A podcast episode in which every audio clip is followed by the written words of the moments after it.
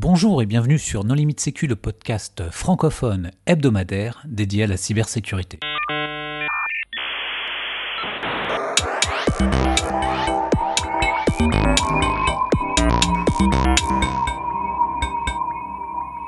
Alors aujourd'hui, un épisode sur le FIC 2020. Euh, nous enregistrons à Lille, au FIC. Les contributrices et les contributeurs No Limite Sécu sont Raina Stamboliska, Bonjour. Nicolas Ruff, Bonjour. Hervé Schauer, Bonjour. Loïs Samin Bonjour. et moi-même, Johan Hulot. Alors Hervé, euh, le FIC, en deux mots, qu'est-ce que c'est? Le FIC, la grand-messe annuelle de toute la cybersécurité. Sans doute plus de 10 000 personnes. On se doit d'y être. Tout le monde se croise, tout le monde s'écoute. Et puis des centaines et des centaines de stands. Même en trois jours, vous ne pourrez pas tous les faire. Il faut venir absolument au FIC pour rencontrer ses pairs. Alors, quelles ont été les tendances euh, cette année? Quelles sont les tendances que vous avez pu observer? En dehors de l'IA et la blockchain, Zéro Trust. le Zero Trust. Ouais, Il y, a- Non. il y a même une société qui s'appelle Zero Trust que j'ai croisée, euh, qui s'est créée cette année et qui fait que du Zero Trust. Alors, mais qu'est-ce que c'est le Zero Trust? Nico. Nicolas. Que- Bah, le Zero Trust, c'est ce qu'on fait depuis toujours, mais on lui avait pas donné de nom. C'est-à-dire qu'a priori, on ne fait pas confiance. C'est pas Google qui avait créé justement le concept de Zero Trust il y a 5 ou 10 ans à peu près, qui a été après réutilisé par tout le monde. Mais l'idée c'est de, euh, bah, c'est de- d'avoir la sécurité directement sur son poste, de pas faire confiance à ce qui est autour et voilà. C'est quelque chose qui en fait, euh, bah, c'est pas, comme dit Hervé, ça existe depuis très longtemps, c'est juste des principes. Sauf qu'on a de plus en plus de solutions qui euh, bah, mettent ça en avance. En avant, et, euh, mais c'est un principe qui est déjà utilisé un peu pour beaucoup de choses. quoi.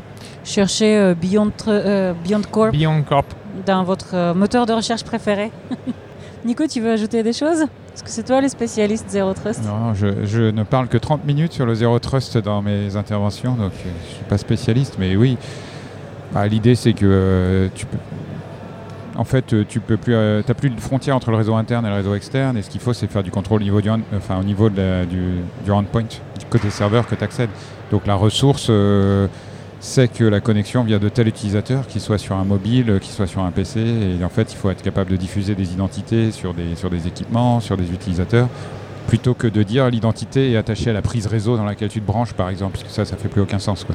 Alors, euh, Raina, Loïs, vous avez été euh, jury au Strategy Challenge. avec pas n'importe qui en plus, mon dieu. Avec monsieur Jeff Moss. Première fois que je l'ai rencontré. Fondateur de Black Hat. alors, Stra- Strategy Challenge, c'est quoi? Euh, C'est organisé alors par, euh, par euh, différentes entités. C'est par Géode. Et Géode Géode, Atlantic Et, en fait, le concept, c'est quoi? C'est que donc il y a dizaines, des dizaines d'équipes, donc c'est sur les trois jours. Donc il y a, il y a une dizaine d'équipes au début qui ont en fait un pitch. Euh, là, c'était des, un des satellites français qui sont lancés. Donc c'est des articles de journaux, des rapports de la DGS, enfin plein d'éléments de notes. Et, et en fait, l'idée, c'est que chaque équipe doit présenter leur un, un débrief qu'ils font. Donc c'est un débrief papier que le jury doit lire en, en- en deux minutes. Et après, ils nous pitchent en fait leur, leur proposition. euh, donc euh, comment ils gèrent en fait euh, bah, la crise, quels sont les risques qu'ils vont avoir, etc. Euh, et après, on pose des questions en tant que jury à ces derniers. Donc euh, il y a eu beaucoup, Rena a beaucoup aimé euh, jouer euh, euh, des personnages méchants euh, durant, Moi, durant ce jury. jamais. Ah, voilà, en militaire. euh, Non, j'étais très exigeante, ce n'est pas pareil. Parce qu'on est quand même dans une situation, là, le scénario était quand même que un satellite français garant de l'autonomie stratégique dans l'espace de notre belle nation se fait dévier, on ne sait pas trop pourquoi et par qui, dans, son, dans sa trajectoire de lancement. Et de manière très opportune, ou Oui. pas tant que ça, se fait docker et donc euh, se fait euh, remettre, harponner et remettre euh, sur la bonne trajectoire par nos grands amis chinois. Et donc la question était que nous jouions en fait le... bah, Et, euh, et c'est ouais. c'est qu'après être docké, en fait, il y a eu des problèmes de communication. Et en fait, par exemple, pendant une opération euh, à Barkhane, enfin, dans, dans, en, en, Afrique, en- oui, je sais plus, euh, il y a eu en fait une coupure, euh, une coupure du satellite et euh, il y a eu des agents euh, qui ont été morts, etc. Donc tous les contextes un peu en mode crise et comment on gère, comment on doit répondre. Et c'était intéressant. Alors c'était en anglais, en full anglais, et, euh, et c'était assez intéressant de voir. Bah, c'était pas simple, on était un peu, voilà, c'est pas un sujet simple, c'était intéressant de voir comment bah, les groupes d'étudiants réagissaient. Et donc ça se passait sur trois jours, Euh, nous on était le deuxième jour, euh, et le troisième, le troisième jour qui était la finale, il y avait trois équipes. Ouais. Et ces trois équipes-là euh, bah, devaient présenter. Alors, je sais pas qui a gagné. Et donc c'était un déroulement sur tous les trois jours Voilà. euh, dans l'évolution du scénario, quoi. Voilà, j'ai pas eu le fondement de l'histoire, mais en gros, nous, on jouait finalement à un comité stratégique euh, bah, Ouais. qui en fait conseille le, le- le gouvernement. Et en fait, c'était les analystes, chargés de mission, etc., qui en fait nous faisaient, suivaient la situation, nous faisaient des briefs avec bah, des recommandations d'action, etc., etc. Et Donc, jeu, ouais. euh, il y avait des étudiants. Moi, j'étais assez impressionnée. Il y avait une équipe qu'on n'a pas vue, mais qui était en licence. Donc, euh, Mm. c'est quand même très jeune euh, pour euh, une situation de, de gestion de crise stratégique comme ça. Euh, voilà. Après, le niveau Dans était l'école. assez hétérogène. Et dans le Ah, jury, c'était aussi euh, hétérogène. Il y avait euh, des gens de la. Cyber, euh, il y avait euh, des personnes du centre d'études de Lagne, Ouais. euh, il y avait euh, il- ouais, il y avait nous, ouais, c'est là. Il y avait euh, Balco, le, donc le, le président euh, de, de Black Hat et Defcon qui était là. Enfin, c'était très différent et très varié, donc c'est intéressant d'avoir ces interactions entre tout le monde, quoi. On est habitué au concours euh, d'investigation numérique et d'intrusion. Et finalement, est-ce que c'était la première année qu'il y avait euh, ce concours euh, Non. stratégie? Non, il y était déjà? Non, au moins la Deuxième, deuxième. c'est la deuxième année, je crois. Voilà, j'ai, en fait, j'avais C'est juste que je l'avais pas vu l'année dernière. Oui, en fait l'année dernière il était un peu caché euh, parce que c'était pas très bien aménagé. Euh, c'est vrai que moi c'est la deuxième année que je fais euh, jury et l'an dernier c'était assez pareil, le, le scénario était, était sympa aussi. C'était en préparation des JO de Paris. Euh, en fait l'idée était à ce que, euh, en fait la- la- le scénario était à ce que en fait l'intégralité des bâtiments locaux, euh, hébergements, etc., des, des athlètes qui viennent, en fait, sont équipés de, de différents objets connectés domotiques et autres, notamment serrures, et qu'en fait, il y avait des pannes majeures sur, les, euh, bah, sur toute la partie connectivité, et donc bah, les gens étaient enfermés, pouvaient pas. Voilà. Et donc, en fait, vous, vous êtes bah, le comité, enfin donc le, jury jouait euh, les membres du comité stratégique des JO, et en fait on avait la situation où euh, les comment les, les gens qui nous briefaient, hein, les étudiants jouaient en fait les analystes qui nous présentaient des briefings sur bah, comment euh, finalement on se débrouille avec tout ça parce que les JO de Paris c'est quand même un peu bête de se vautrer euh, sur euh, des serrures connectées mal connectées. Et, ce qui est intéressant justement, c'est qu'en parallèle des fameux CTF, etc., qu'on voit souvent et, fréquemment, là il y avait une vision voilà, des, challenges plutôt stratégie. Enfin, c'était des gens qui faisaient bah, des études qui n'étaient pas techniques, euh, Oui. qui étaient là. Euh, et euh, c'était intéressant de ne pas avoir qu'une vision technique aujourd'hui de la cyber, mais d'avoir un peu une vision globale, juridique, diplomatique, euh, stratégique. Et j'espère qu'ils vont continuer l'année prochaine parce que c'était super intéressant. Ouais, c'était très sympa. Même s'il y avait, bien sûr, il y a des, des- des- il y a une candeur certaine euh, des satellites AirGapt, etc. oui, on a bien rigolé, oui. Mais bon. qui nous a fait bien rigoler. Mais voilà, le, le sujet n'est pas en fait de mettre les gens en échec sur des, euh, des broutilles euh, techniques ou je ne sais quoi. C'est de voir en fait leur capacité de réfléchir, de se projeter, d'analyser une situation vite. De voilà, c'était plutôt ça et de prendre en compte en fait qu'est-ce qui est vraiment important quand j'ai plein de détails devant moi et que j'ai très peu de temps, euh, très peu de temps en fait pour les analyser. Et surtout, je dois parler à des gens qui sont à des années-lumière en fait de mes préoccupations, de détails euh, euh, quotidiens, machin. Voilà, Bah, j'espère pareil que ça, reparte, euh, que j'y sois jury ou pas, c'est pas, pas la question. Mais surtout, les, sujets sont toujours super bien ficelés. Donc euh, je recommande l'expérience si vous êtes invité à faire partie du jury. Il y avait un pôle recrutement, euh, Loïs, tu veux nous en dire deux mots? Oui, alors euh, je peux le dire parce que mon entreprise, on, a, pris un stand spécifique. Euh, Il y a plus en plus d'entreprises qui se mettent à, bah, trouver, essayer de trouver des ressources en cyber. Donc pendant le FIC, donc il y avait, je pense, une dizaine, une quinzaine d'entreprises. hein. Il y avait Bouygues Telecom, il y avait EDF, il y avait Enedis, il y avait SFR. Enfin, il y avait vraiment pas mal de sociétés différentes, bah, des banques aussi qui étaient là.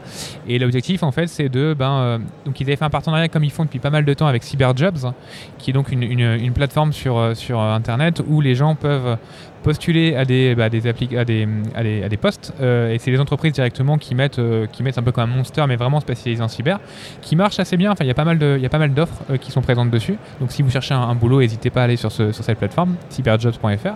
Et donc le FIC avait fait un partenariat avec, avec Cyberjobs pour permettre que les entreprises puissent bah, directement avoir un stand et que les gens puissent postuler directement, puissent échanger.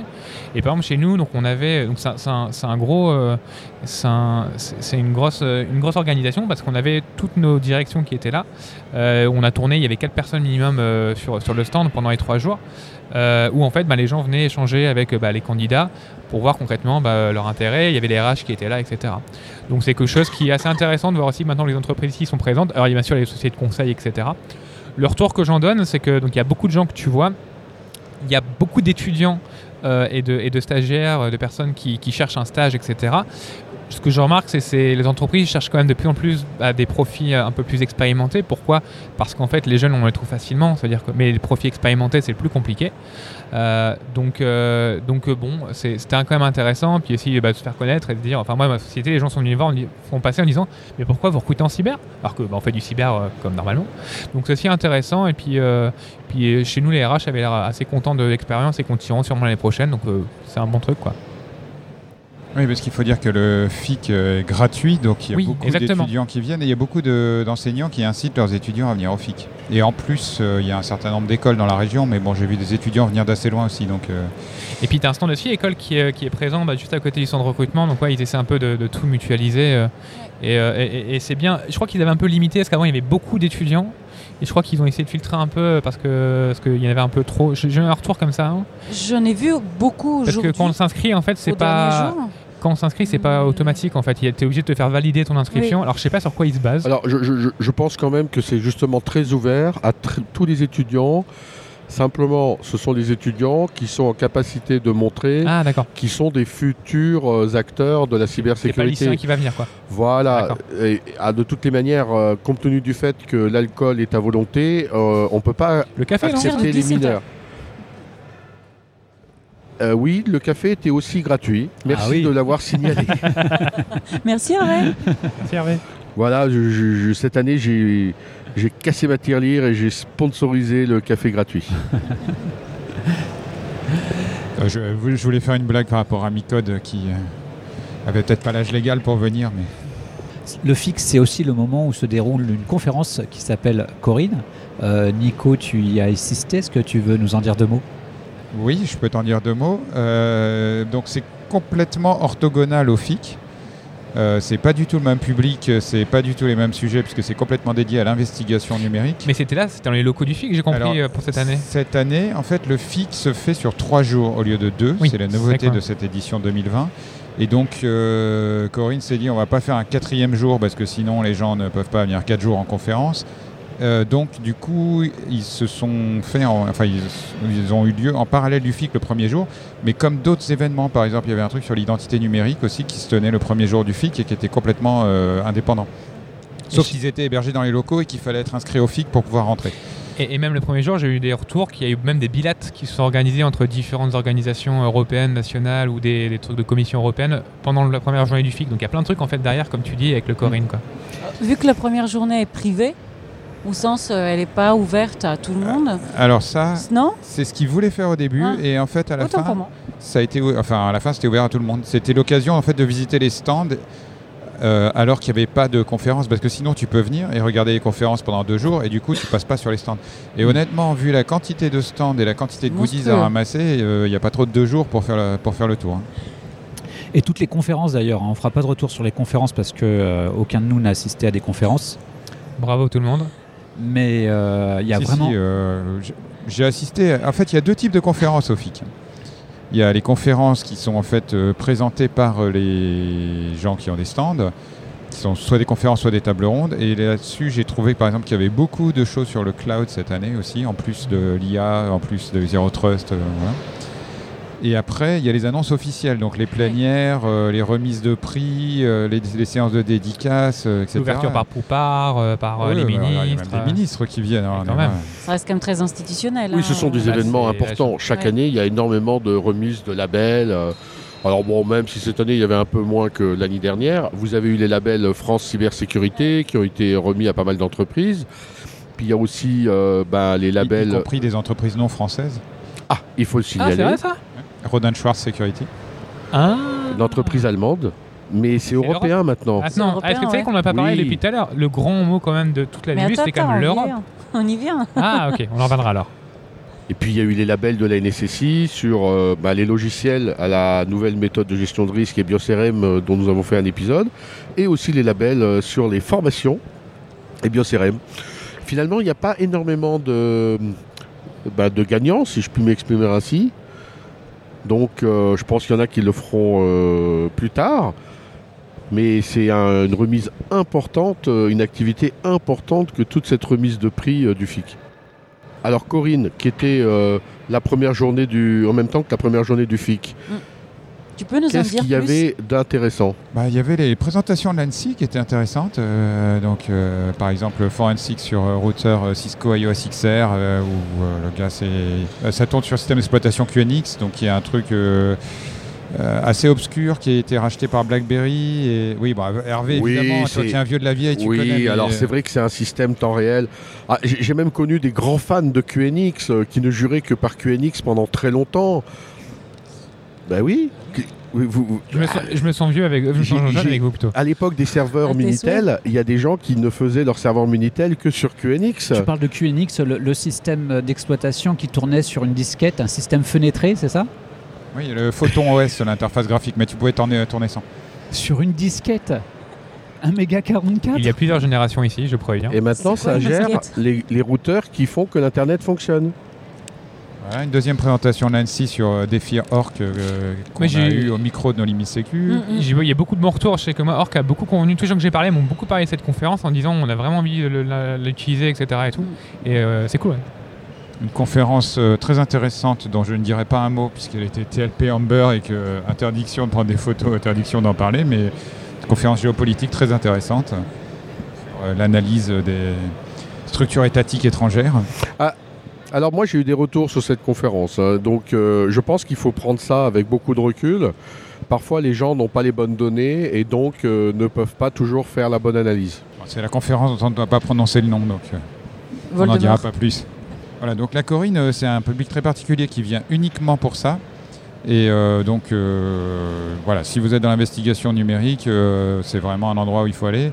Après, petit bémol, cette année, il y avait, on, a, on a failli avoir faim, alors que pourtant l'organisateur euh, organise la légendaire Bouffe Conf, euh, donc, euh, et il n'y avait pas de vin, donc euh, Il voilà. n'y avait pas de malade cette fois-ci euh?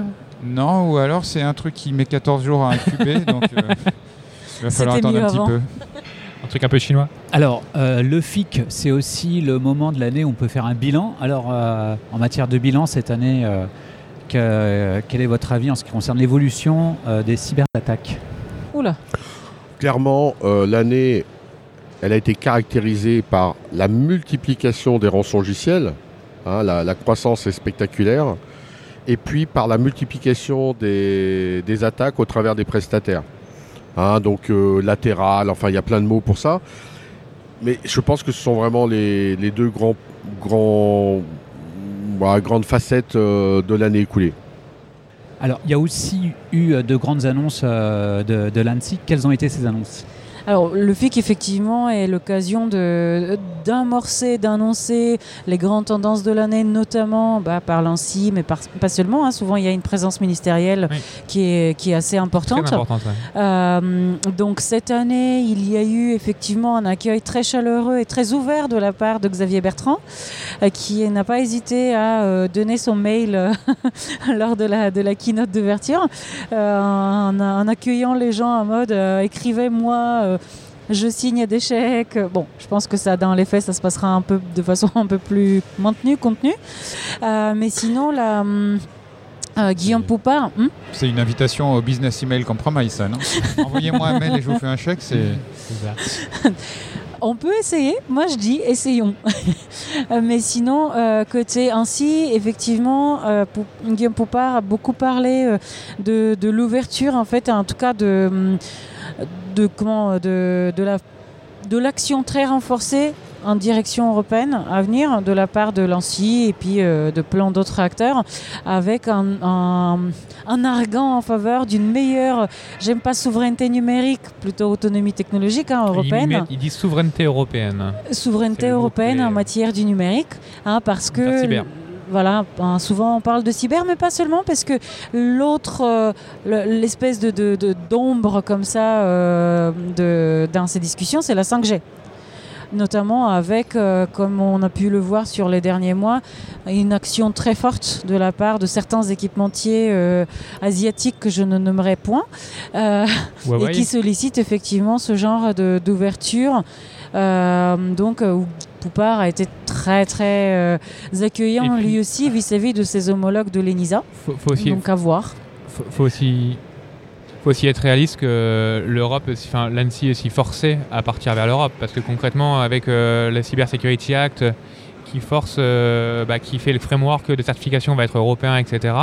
On a vu que, on a vu que l'ANSI faisait tout pour, ils ont mis, ils ont mis une personne de l'ANSI à l'ENISA, qui est la présidence de l'ENISA. Il y a plus en plus de choses qui vont se faire à l'Europe, donc, donc ils encouragent maintenant à faire vraiment cette, cette vision. Et on verra ce que ça va donner. Alors, en conclusion, Hervé, pourquoi est-ce qu'il faut venir au FIC? Il faut venir au FIC parce que déjà tout le monde peut venir au FIC, aussi bien les étudiants, mais je vous rappelle que à chaque fois, chaque année, de nombreux ministres viennent, mais il y a aussi de véritables décideurs, de chefs d'entreprise, de grands RSSI, euh, de grands groupes. Il y a véritablement tout le monde au FIC. C'est une confrontation et ça permet des rencontres absolument improbables. Et il y a même des étrangers qui ont pu, pour la première fois après trois ans d'efforts, rencontrer leur ministre et prendre des décisions pour l'année prochaine au FIC. Donc, Rien que pour ça, il faut y aller. Après, il y a les stands. Au FIC, il y a tous les stands de tout le monde. Tout le monde peut avoir un stand. Ça, et vous avez des, des, grands stands qui permettent des petits stands à des tarifs véritablement abordables à tout le monde. Vous avez un espace association où toutes les associations qui le souhaitent peuvent être euh, représentées. Et ça, ça crée une animation absolument euh, extraordinaire. Par région aussi Les régions qui se regroupent Vous avez les stands de région, les mmh. stands de pays. Et toutes les petites boîtes. Dedans. Ce, qui, est important, c'est que tous ces, stands, bon, il y a le stand d'innovation, il y a le stand du Sinov. Il y a... Recherche. Recherche. Voilà. Et donc, euh, il y a les écoles, il y a les centres de recherche. Il y a bien entendu, c'est quand même la manifestation, le FIC, où on va rencontrer tout le secteur étatique, avec des, stands parfois extraordinaires euh, bah, de tous nos services euh, publics, enfin tous les ministères, gendarmerie, etc. Donc pour ça aussi, il faut y être. Et puis, le programme de conférence dont nous n'avons pas relaté aujourd'hui, est très complète, très hétérogène, avec à la fois bah, un peu du commercial, avec des produits, mais aussi des, choses plus stratégiques, politiques. Donc euh, bah, finalement très complet. Puis n'oubliez pas les animations, euh, les CTF. Euh, les dédicaces de livres avec tous les livres qui ont été primés au FIC, les prix de, de PME. Donc il y a aussi plein d'autres événements qu'on n'a pas relatés qui créent véritablement un effet important et tout expert cybersécurité ou personne impliquée dans la cybersécurité et tous les RSSI y trouveront leur compte et doivent venir au FIC. Merci Hervé pour cette conclusion. Chers auditeurs, nous espérons que cet épisode vous aura intéressé et nous vous donnons rendez-vous la semaine prochaine pour un nouveau podcast. Au revoir. Au revoir. Au revoir. Au revoir.